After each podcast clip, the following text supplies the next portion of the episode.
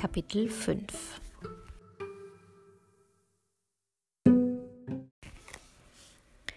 Die Jungs stiegen hinter mir die knarrenden Stufen unserer Holztreppe hinauf. Am Ende angekommen, öffnete ich die Tür zum Dachboden. Der ganze Raum war noch immer vollgestellt mit alten Seemannskisten, Schränken und Pappkartons. Überall lagen die Dinge des Duftapothekers Dan de Bruyn herum. Was sollen wir denn hier? fragte Matz. War ja lustig, eure Villa zu durchstöbern. Aber wir haben wir gerade nichts Wichtigeres vor? Ich schmunzelte nur und drehte mich zu den Jungs herum. Ja, schon. Aber denk doch mal nach. Wenn Willem jetzt alles hat, was man für den Duft der Ewigkeit braucht, dann wird sich keiner von seinen früheren Kunden mehr hier blicken lassen. Dann hilft es uns auch nicht, dass wir die Ewigen an ihren farblosen Augen und dem Gemüffel erkennen, stimmt's? Also müssen wir dringend herausfinden, mit wem der alte Gärtner am meisten zu tun hatte, als er die Duftapotheke noch geführt hat. Dann wissen wir auch, wo er am wahrscheinlichsten hingehen wird. Immerhin braucht er noch so einige andere Zutaten für seine Düfte. Ich bin mir sicher, dass er Unterstützung hat. Hm, stimmt, Mats nickte. Und wie genau finden wir das heraus?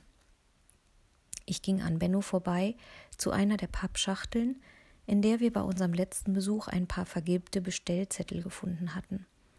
Auch jetzt lagen sie noch lose übereinander. Staub rieselte von ihnen herab, als ich den Stapel herausnahm und vor uns ausbreitete.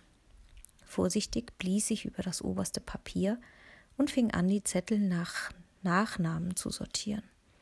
Jede Bestellung war an Dan de Bruyn adressiert. Am häufigsten wurde, wie ich vermutet hatte, der Duft der Ewigkeit bestellt und das in sehr regelmäßigen Abständen. Matz und Benno sahen zu, wie die Zettelhäufchen um uns herum wuchsen. Zwei der Kunden kannten wir, und sie gehörten auch zu denen mit den meisten Bestellungen. Es war einmal die Baronin von Schönblum und Monsieur Bernard, ein französischer Glashersteller, der die Duftapotheke früher mit seinen Flakons beliefert hatte. Soweit so vorhersehbar. Aber es gab auch noch eine ganze Menge andere, die den Duft bestellt hatten und somit erstens noch lebten und zweitens vielleicht wussten, wo Willem steckte. Hm, das sind mehr, als ich erwartet hätte, sagte Matz, als er die Stapel betrachtete. Ja, viel mehr, flüsterte ich. Es war wirklich kein schöner Gedanke, dass so viele Menschen mit Willem gemeinsame Sache machten. Die meisten von ihnen mussten schon weit über hundert Jahre alt sein. Auf den Bestellzetteln fehlen allerdings die Adressen. Matz zeigte auf den immer wieder gleichen Satz, der unter jeder Bestellung stand. Bitte an die gewohnte Adresse liefern. Willem muss irgendwo eine Kundenliste mit Adresse haben, überlegte ich. Am besten, wir schreiben erstmal alle Namen auf. Bestimmt kriegen wir die fehlenden Adressen auch anders raus. Benno sprang auf. Ich hol Papier und Stifte. Und schon flitzte mein Bruder zurück ins Treppenhaus und polterte die Stufen hinunter. Mats lächelte mich an. Ich beobachtete, wie sich kleine Grübchen in seinen Backen bildeten, und für einen kurzen Moment schlug mir eine warme Welle bis zu den Ohren hinauf. Schnell senkte ich mein Gesicht Richtung Zettel und versuchte so zu tun, als hätte ich Mats Lächeln gar nicht richtig gesehen. Ganz fest konzentrierte ich mich darauf, dass sich meine Wangen nicht rot färbten. Aber ich wusste, dass sie es natürlich trotzdem taten. Bepackt mit Malblock und ein paar Buntstiften kam Benno zurück und wir fingen an, die Namen der Kunden aufzulisten. Ein paar der Bestellzettel trugen Landeswappen oder Siegel mit Städtenamen auf den Briefbögen.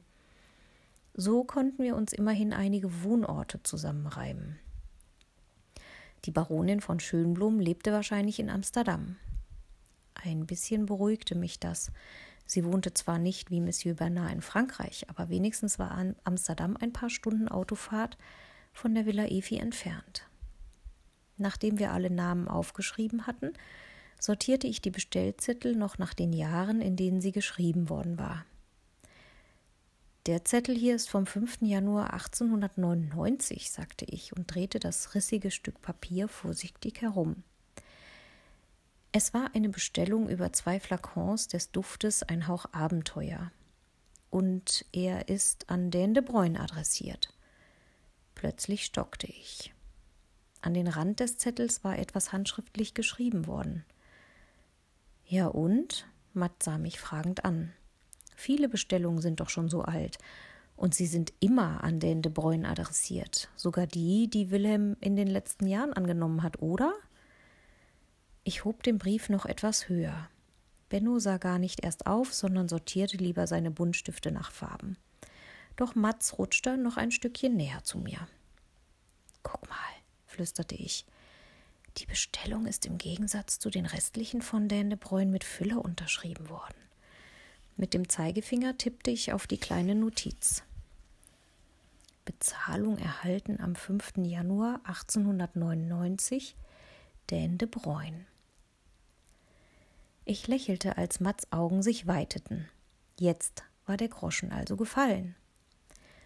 Du meinst, begann er, hat Hanne nicht gesagt, dass Dan de Bruyne schon 1898 gestorben ist? Genau, stimmte ich zu. Im Dezember 1898. Nur wie konnte er dann einen Bestellzettel am 5. Januar 1899 99 unterschreiben? Mats kratzte sich am Kinn. Ähm, vielleicht hat jemand die Unterschrift gefälscht. Schon möglich, überlegte ich und musste sofort an Willem denken. Nur was hätte der alte Gärtner davon gehabt? Den Zettel hätte doch außer ihm sowieso niemand zu Gesicht bekommen. Von unten hörte ich Pa nach uns rufen. Luzi? Benno? Essen ist fertig. Seid ihr da oben? Ja, wir kommen. Ich schob die Zettel zusammen und legte sie zurück in die Kiste. Nur den mit der Unterschrift und die Liste mit den Namen verstaute ich vorsichtig in meiner Hosentasche. Vielleicht konnte ich später die Unterschrift mit der Handschrift in Dans alten Notizbüchern vergleichen, um herauszufinden, ob das tatsächlich seine Unterschrift war oder nicht. Zu dritt stiegen wir die Stufen vom Dachboden herunter, klopften uns den Staub von den Jeans und trotteten zu Pa und Ma in die Küche. Es duftete köstlich nach Pfannkuchen und erst jetzt merkte ich, wie hungrig ich eigentlich war.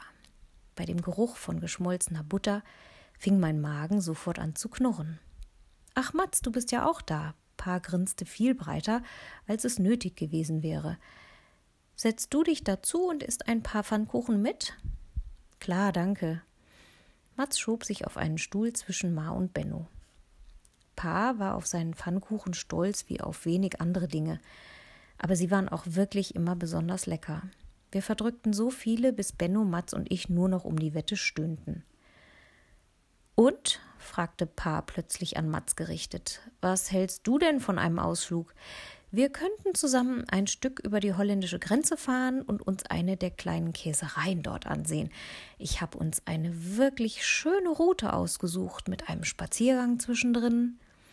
Alarmiert sah ich zu Mats, der plötzlich blasser war als sonst und anfing, irgendwas von einem Basketballtraining zu stottern. Worte wie Training heute und leider keine Zeit purzelten viel zu schnell aus seinem Mund.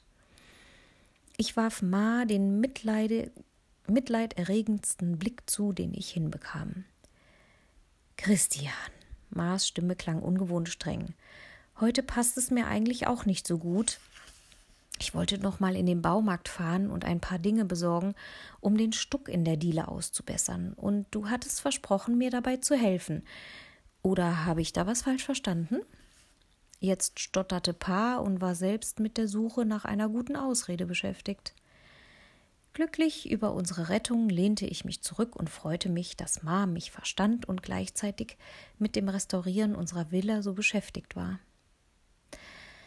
Äh, ich muss dann mal trainieren fürs Basketballturnier, entschuldigte sich Mats und schob schnell seinen Stuhl zurück an den Tisch. Und danke für die Pfannkuchen. Benno stand auch auf. Kleine Brüder brauchten nämlich nie Ausreden. Bevor Benno jedoch hinter Mats aus der Tür verschwand, machte ich mich auch aus dem Staub. Nicht, dass Pa noch auf die Idee kam, seine Käsetour mit mir allein zu machen. Ich schlüpfte durch die Haustür nach draußen. Kommt ihr mit zum Friedhof? rief ich den Jungs hinterher. Hä? Mats schob eine Augenbraue hoch. Was willst du denn da? Na, einen ganz bestimmten Grabstein suchen, sagte ich nur und lief los. Der Friedhof lag am Ende unserer Straße. Direkt dahinter fing der Wald an. Hast du dir ein neues Spiel ausgedacht? fragte Benno, als ich ihn zwischen den Gräbern hindurchwinkte. Nein, ich will nur was überprüfen, antwortete ich und fand endlich, wonach ich gesucht hatte. Vor uns ragte ein riesiger Grabstein auf, auf den genau die Jahreszeit gemeißelt worden war, die ich erwartet hatte. Guckt mal, genau wie ich dachte. Ich zeigte auf die Inschrift vor uns. Ruhe sanft, Dan de Bruyn, 24. Oktober 1825 bis 28. Dezember 1898. Daneben war das Grab von Evelyn de Bruyn, die schon viele Jahre vor Dan gestorben war. Ich hatte recht, Dan hat im Jahr 1899 gar nicht mehr gelebt. Ich stemmte meine Hände in die Hüften. Das beweist auch, dass er die Bestellzettel auf dem Dachboden gar nicht selbst gesammelt haben kann. Das war jemand anders. Mats verzog nur die Mundwinkel. Willem also. Aber wussten wir das nicht alles schon? Na ja, sagte ich. Ich frage mich gerade, wie oft Willem wohl auf dem Dachboden war. Er hat doch nie in der Villa Efi gewohnt. Könnte außer ihm nicht noch jemand die ganzen Bestellzettel gesammelt haben? Matz lehnte sich gegen einen Baumstamm, der unmittelbar neben dem Grabstein in die Höhe ragte. Hanne hat doch erzählt, dass Dans Tochter die Duftapotheke eine Weile geführt hat, sagte er. Und nach ihr Hannes Vater. Die beiden haben ganz sicher in der Villa Efi gewohnt und könnten auch die Zettel dort abgelegt und in Dans Namen unterschrieben haben. Nur warum? Mir sauste eine Frage durch den Kopf, die mir gar nicht gefiel. Wäre es nicht auch möglich, dass Dan mit Willem zusammen den Duft der Ewigkeit verkauft hat und dass Dan diesen Zettel im Jahr 1900, 1899 doch selbst unterschrieben hat? Mats winkte sofort ab. Auf keinen Fall. Erstens meißelt doch kein Steinmetz ein falsches Todesdatum auf einen Grabstein und zweitens würde sowas kein Duftapotheker jemals verkaufen. Das hat Hanne uns doch oft genug erzählt. Dan de Bruyn hat das alles hier schließlich gegründet, um Gutes zu tun und Menschen zu helfen. Jedenfalls wollte er ganz sicher nicht unsterblich werden. Wenn es so gewesen wäre, dann wäre Dan de Bruyn schließlich jetzt nicht tot, sondern würde die Duftapotheke führen. Benno kam näher auf den Grabstein zu. Hanna hat auch gesagt, dass Dan und Willem gestritten haben. Stimmt, das hat sie.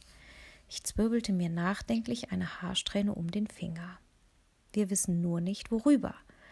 Alles, was wir wissen, ist, dass Dan kurz vor seinem Tod Willem gekündigt hat. Mats lehnte sich wieder zurück und betrachtete den Grabstein. Hm. Und Hanne hat auch erzählt, dass Willem nach Dans Tod zurückgekommen ist und dass ihre Oma Luise ihn wieder als Gärtner eingestellt hat, weil sie mit der Duftapotheke überfordert war. Das erklärt doch alles. Aber selbst wenn Willem diese Unterschrift gefälscht hat, ich zog den vergilbten Bestellzettel aus meiner Hosentasche, dann erklärt das noch lange nicht die vielen Bestellzettel vom Duft der Ewigkeit, mit einem früheren Datum als 1898. Da hat Dan noch gelebt und das bedeutet, dass der Duft schon bei ihm höchstpersönlich bestellt wurde. Dan de Bruyn muss also davon gewusst haben. Und wer außer ihm hätte überhaupt so einen Duft entwickeln können? Du hast Hanne doch gehört, nur er konnte neue Rezepte zusammenstellen. Mats öffnete überrascht den Mund. Darüber habe ich bisher noch gar nicht nachgedacht. Ich nickte. Irgendwas stimmt hier nicht. Willem war nie ein echter Duftapotheker, sondern Gärtner. Ich habe das Gefühl, wir übersehen etwas. Für einen kurzen Moment fiel mir wieder Hanna ein, wie sie in der Duftapotheke heimlich diesen Zeitverkrümmungsduft ausprobiert hatte. Ob sie nach etwas suchte, in das sie uns nicht einweihte?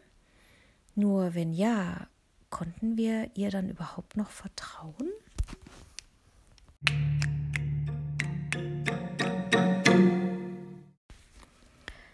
Den Rest des Tages verbrachten wir bei Mats zu Hause.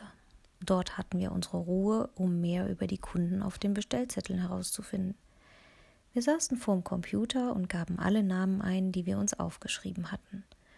Nur leider war es nicht gerade leicht, etwas im Internet über Menschen herauszufinden, die noch aus einem Jahrhundert stammten, in dem gerade erst das Telefon und die Schreibmaschine erfunden worden waren.